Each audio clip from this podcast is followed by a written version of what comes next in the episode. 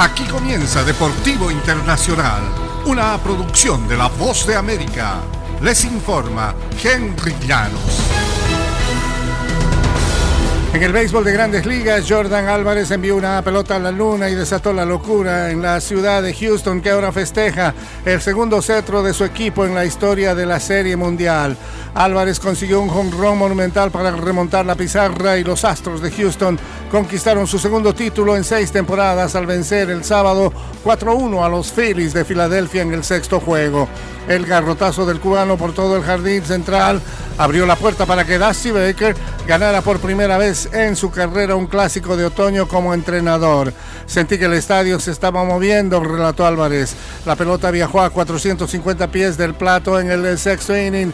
Fue el primer cuadrangular del cubano desde los primeros dos duelos de esta postemporada y los Astros son los campeones actuales del béisbol. Y los kenianos Evans Chevet y Sharon Lokedi debutaron a lo grande en el maratón de Nueva York el domingo. Chevet se llevó la victoria en la carrera masculina y Lokedi ganó la prueba femenina al correr un maratón por primera vez.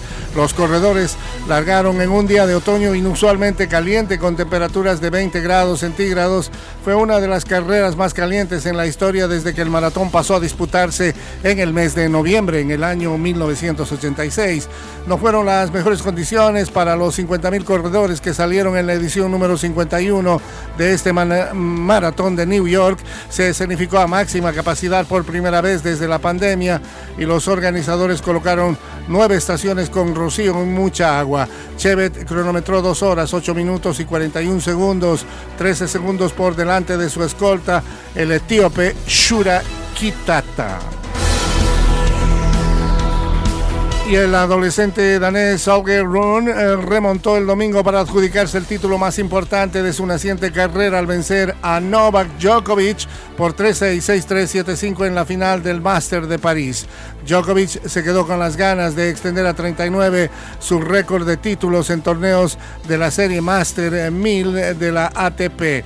Run, de 19 años y ex compañero de dobles del número uno mundial Carlos Alcaraz, levantó seis bolas de quiebre cuando dispuso del saque para sentenciar el partido.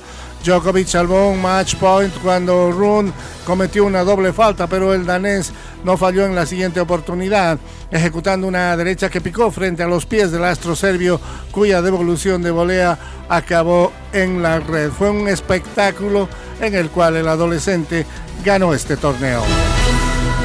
Y hasta aquí Deportivo Internacional, una producción de La Voz de América.